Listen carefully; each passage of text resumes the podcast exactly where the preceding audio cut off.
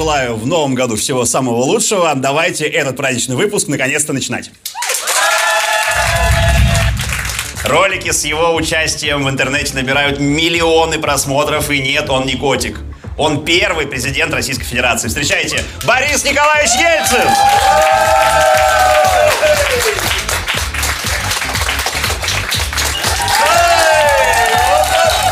Ну что, я отдохнул, я вернулся!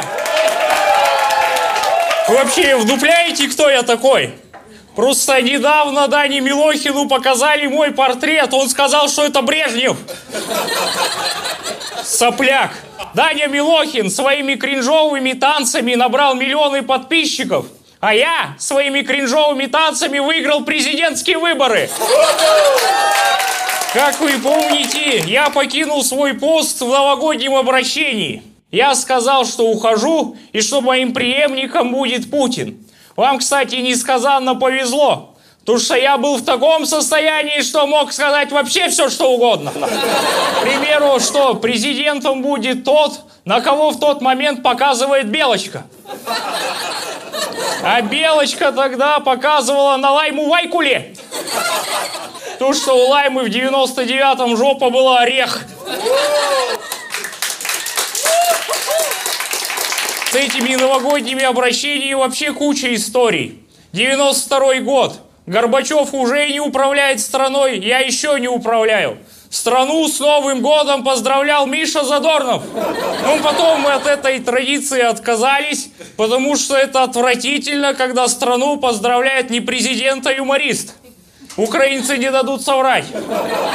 Я самый веселый президент. Я в 90-е заменял людям Моргенштерна. Если бы я сейчас был президентом, я бы в послании к федеральному собранию Вартандер рекламировал. И Зюганову на выборах кричал «Пососи!» Сейчас в интернете со мной много всяких нарезок, смешных роликов, где я пью литр пива залпом, танцую, дирижирую оркестром. И знаете, что я вам скажу? Завидуйте молча. Я жил на полную катушку. Скажите спасибо, что не было тогда телефонов с интернетом. Иначе вы бы увидели такие видео, как пьяный дед пытается доказать собаке, что он президент. Шок. Президент прорыгал весь саммит смотреть до конца. Как упасть с трапа самолета и ничего не сломать. Я, кстати, действительно немного выпивал. Но в новостях это называли и президент работает с документами.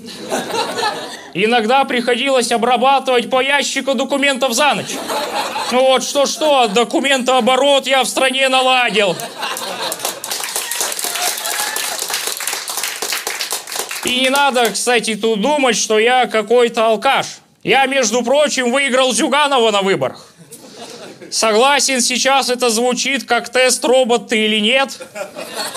Но тогда он был прям в самом соку. Прям такая политическая милфа. И я трахнул эту сучку. 90-е в целом было тяжелое время. Но мы видели свет в конце тоннеля. Правда, этот свет постоянно отключался, потому что энергетикой руководил Чубайс. Ну, Чубайс, ну вы помните этот, этот рыжий из министров International. Чубайс, кстати, до сих пор при делах. У него еще в наше время было прозвище Греча. Потому что он как греча на тарелке, которую забыли помыть. Ты хрен отдерешь его! А теперь представьте, как в 90-е потели все американские спецслужбы. Я, значит, только что танцевал, уронил женщину в реку, обнимался с американским президентом, а потом сел в лимузин, в котором был ядерный чемоданчик. Если вы думаете, что меня не посещала мысль, а не ебануть бы, то посещала. Правда, ракеты были пропиты еще при Горбачеве. Есть еще история. 94 год. Приехал с визитом в Ирландию. Все как полагается, к самолету подали трап, вышел их премьер-министр встречать, а я не вышел. Они пару часов прождали и уехали. А я уж как подумал, Если уж сразу не вышел, не хрена и выходить. А то будет как с новым альбомом Максимирона. Многие думают, что я тогда уснул. Но на самом деле я проводил эксперимент. Я был первым человеком в мире, который летал на самолете и вертолетах одновременно. Многие помнят меня как человека, который развалил СССР. Сейчас расскажу, как все было. Мы, значит, сидели, обсуждали и будущее, и начали играть в правду или действие. Тут-то я и развалил союз. Просто не хотел называть размер своего члена. Одиннадцать. Ну и в конце хотелось бы обратиться к россиян. Как вы знаете, год был достаточно непростой. По сути, весь мир уже третий год на карантине. Так что хочу, чтобы COVID-19 вам сказал, все, я устал, я ухожу.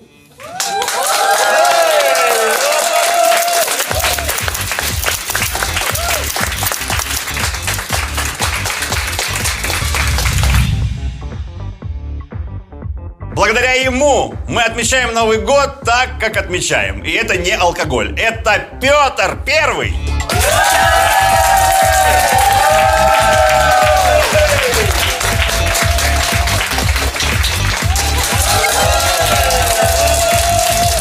Всем салют, самый новогодний император России Петр Первый. Let it snow, let it snow. Именно я, первый из царей, додумался украшать еловое колье шариками, а не людьми. Здравствуйте, да. Так я в свое время пробил э, окно в Европу для того, чтобы в России было больше праздников. Благодаря мне у вас есть э, Хэллоуин, День Святого Валентина, День Святого Патрика и другие поводы для э, дешевых доставок суши и побухать, так сказать. Но одно из самых моих главных достижений это Новый год. Представляете, до меня Новый год праздновался 1 сентября. Вообще никакого праздника. Не было Деда Мороза, был Дед Грязь. Детям на, на, на Новый год дарили не конфеты, а острое респираторное заболевание. Представляете? Если 1 января мужик напился, упал лицом э, в снег, все, протрезвел, дальше пошел э, слушать Агутина, да? То в мое время, да, чтобы протрезветь, нужно было лицом в грязь падать. Это не очень приятно, между прочим. У вас сейчас есть патчи. В мое время патчами была лужа. Вот. Вы представляете, если бы Новый год до сих пор бы был бы 1 сентября, не было бы всего да, новогоднего настроения, джаги-джаги все это, да, не было всех этих э, приколов, ну, никто бы струей на снегу не писал номер наступающего года, да. Не было бы селедки под шубой, была бы селедка под ветровкой вообще. А главное, новогодней песней была бы не песня Let It Snow, да, а песня Буйнова «Падают листья». Вот. Хотя одна песня попадает прям э, в, э, в тему, она бы была бы прям в тему, это песня 3 сентября. Да. 3 сентября, день прощания, типа, все, уходите уже из гостей, пожалуйста, давайте. Знаете, когда меня праздновали Новый год? На Красную площадь выносили помост, его стелили ковром, э, туда сажали царя и патриарха, приходили люди, люди, кланялись им, говорили спасибо, вот так все и было, да? Прямо как сейчас Новый год в Самаре, вот один в один прям. Благодаря мне на новогоднем столе появились э, и корочка с бутербродиками, котлеточки, какие-нибудь салатики, да, потому что до этого все основные э, блюда какие были? Это была репа, репа вареная, репа жареная, холодец из репы, репа фаршированная репой, да. Если вы извращенец, то репа с ананасами, да, вот. Так и было. Люди, которые жили в мое время, им очень повезло с моей реформой, потому что в году было два новых года, представляете? Именно тогда появилась э, традиция не выбрасывать новогоднюю елку до марта. Потому что хрен знает, может быть, Новый год снова перенесут. Я из Голландии еще привез коньки, я придумал к обуви цеплять лезвие, чтобы можно было кататься на льду. Поэтому в какой-то степени я виноват в том, что появилось шоу «Ледниковый период», да. Я виноват в том, что у вас появился еще один повод наткнуться на Даню Милохина, извините, пожалуйста. Я любил, когда люди веселятся очень сильно. Если человек не праздновал Новый год, я его штрафовал, я заставлял его пить огромную чарку водки с орлом. Именно тогда появилось выражение э, «штрафная рюмка». Я просто не знал, что такое штраф, поэтому выписывал э, штраф алкоголем и раздавал премию пиздюлями. Вот э, такой человек был. Да, мы Новый год праздновали у Гагашеньки как? После новогодней ночи я всех своих подданных запирал у себя во дворце, заставлял веселиться, пить, танцевать. Так и появились первые тикток-хаусы, между прочим. Да, все в костюмах, все поют, все танцуют. Какая-то мадемуазель сосется с какими-то мужиками. По-моему, ее зовут киска-самка. Через шесть дней это не люди, это уроды. Все заспиртованные. Так, кстати говоря, и получилась кунсткамера. Да, это я все к чему вообще веду? К тому, что я дал вам Новый год, да, моя дочка Елизавета Петровна придумала балы маскарады, да, Екатерина II вела подарки, какие-то новые танцы, а вы на Новый год такие, ну, я, да, час посижу, потом спать, наверное, пойду, такси дорогой, ехать некуда, просто, ребята, нужно праздновать, нужно веселиться. Вы должны... Вы должны все извиниться передо мной. Петя, мы все проебали. Каждый должен из вас это сказать. Поэтому давайте в этом году повеселитесь как надо. Всех с Новым годом!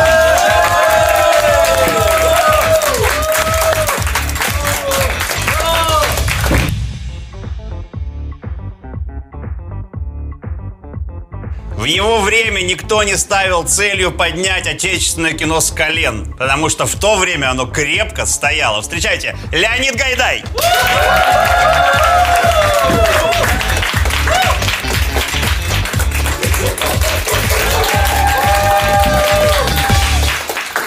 «Кавказская пленница», «Операция или «Приключения Шурика» — это все мои комедии. Я Леонид Гайдай, советский режиссер. Э, смешнее... Спасибо. Смешнее моих комедий в СССР были только выступления Брежнева. Короче, я это советский Сарик Андреасян, если вычесть из него слово «ебанько». Давайте пройдемся по тому, что я за режиссер. Э, В 1961 году я снял фильм «Пес, Барбос и необычный кросс», который э, сразу же в этом году получил номинацию на лучшую короткометражку на Канском фестивале. Э, «Пес, Барбос, необычный кросс». Понимаете, да, про что фильм был? Правильно, про рыбалку. Моего фильма была маскировка 80 уровня. Потом я снял э, фильм «Самогонщики». Э, на кинопоиске описание фильма «Самогонщики» выглядит так. Э, трус, балбес и бывалый пытаются поставить на широкую ногу производство самогона и снова фиаско. Э, чувствуете, да, какие слова? Трус, балбес, бывалый, фиаско. Как будто на вас бабка ругается и все матерные слова забыла. Да, раньше можно было ругаться только теми словами, которые прошли ГОСТ. Пожалуй, самая моя известная комедия – это «Кавказская пленница». Там снималась э, Наталья Варлей. Чтобы вы понимали, очень красивая актриса. Примерно как сейчас Яна Кошкина, если бы Яна Кошкина была актрисой. Наташа потом в своих мемуарах написала, что я до нее домогался. Во время отдыха после съемок фильма попытался поцеловать. Вот это харасмент в СССР, да? Потому что харасмент тоже утверждали. Поэтому и харасмент был такой. Попытался поцеловать, а не показал своего бывалого. Моим последним фильмом был э, «На Дерибасовской хорошая погода» или «На Брайтон-Бич опять идут дожди». Отличное название, сразу все понятно, где хорошая погода, где идут дожди. Правда, потом почему-то эту фишку украли в фильме «Не грози Южному Централу, попивая сок у себя в квартале». Жалко, что сейчас э, такую схему не используют. Было бы удобнее, типа, не смотри игру в кальмара, там дед во всем виноват. Посмотри «Ходячих мертвецов», но только первые три сезона. На Дерибасовской мы снимали э, в казино Дональда Трампа. Дональд очень просился сняться в фильме, но я сделал с ним то, что сделал с ним потом американский народ. э, Послал его в жопу. И тем более, какой Трамп, если у меня была актерская глыба? Димка Харатьян. Вы его знаете по «Гардемаринам», но он еще и снимался в таких фильмах, как «Каменская» второй сезон, «Супер неудачник для супертещи», «Мальчишник» или «Большой секс в маленьком городе», «Иго любви». Ну, видимо, Харатьяна зовут э, фильмы, чтобы скрасить его фамилии дерьмовые названия. Вообще, э, я рад, что по моим фильмам не снимают ремейки, потому что ну, я не хочу, чтобы пересняли «Иван Васильевич меняет профессию», и там бы Бурунов выходил из туалета с фразой «Это была икра заморская баклажанная».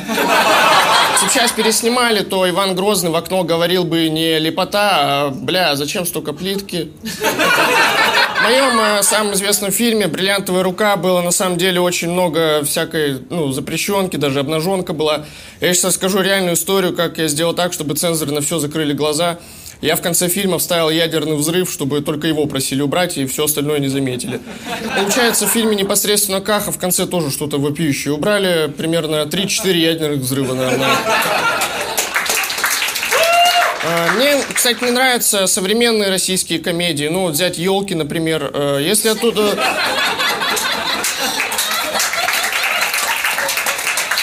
Если оттуда убрать всю рекламу, то это что, ну секунд 40 останется. Это... То есть 40 секунд 35 просто Хабенский будет под грустную музыку говорить что-то. Еще я не понимаю, почему вы до сих пор смотрите «Иронию судьбы» или «С легким паром» под Новый год, потому что это же вообще не комедия, это трагедия. Пьяный человек э, ломает жизнь э, семейной паре. Это ж просто сюжет из мужского и женского взяли. Что я действительно не понимаю, почему вы под Новый год э, до сих пор смотрите «Операцию» или «Приключения Шурика».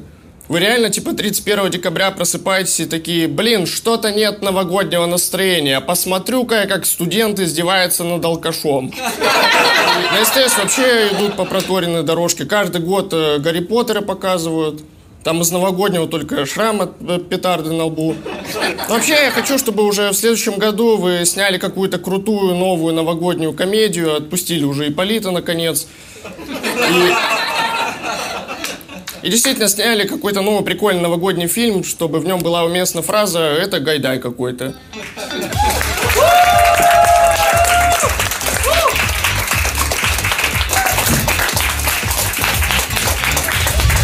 Можете следующему участнику не аплодировать, но аплодировать точно будут ваши желудки. Встречайте, создатель салата оливье Люсьен Оливье.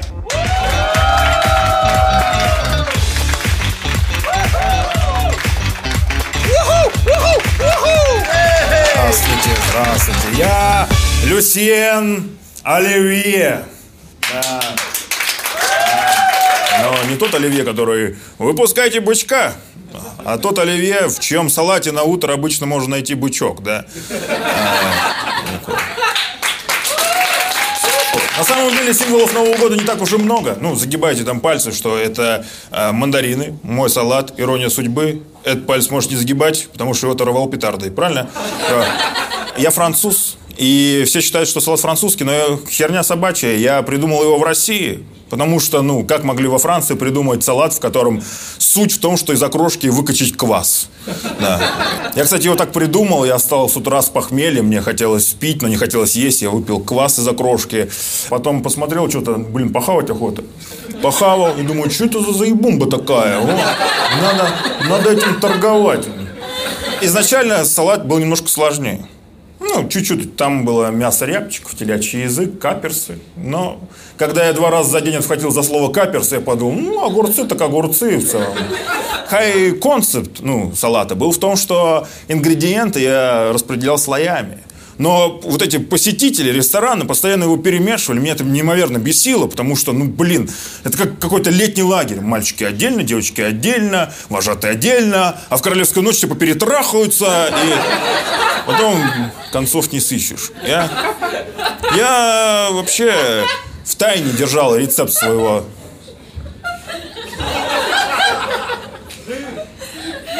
Я чувствую в этом смехе какую-то боль.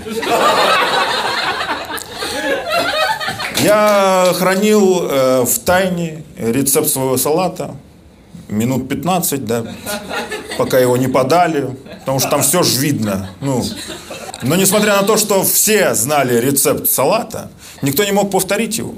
Понимаете? Это как Биг Мак. Все знают, что две мясных котлеты гриль, специальный соус сыр, огурцы, салатовый лук. Абсолютно верно. А когда дома готовишь, это Биг Мак говнош какой-то. Ну, два кусочка краковской, обычный майонез. Все в, в армянском лаваше, только так, закусим коньяк. Вот.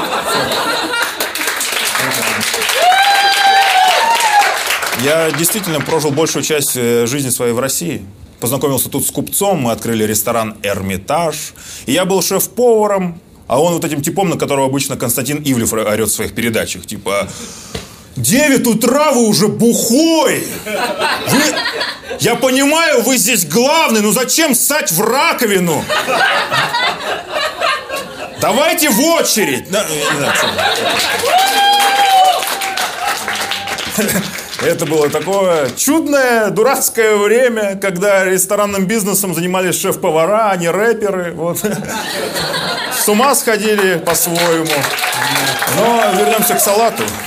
Сказал, как батя 3 января. А, есть индекс Биг Мака, если вы знаете такой.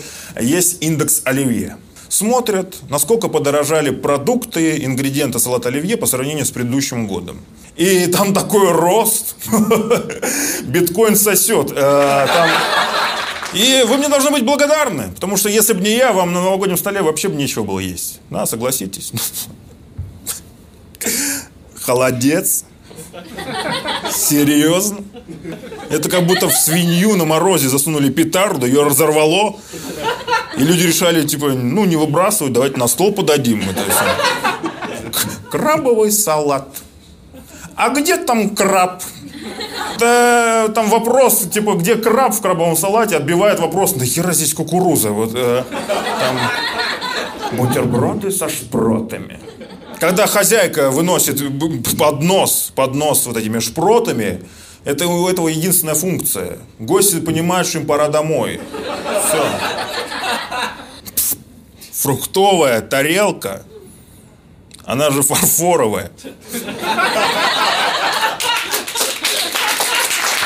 А, нарезанный банан. Кто нарезает банан? Похлопайте. Нахера?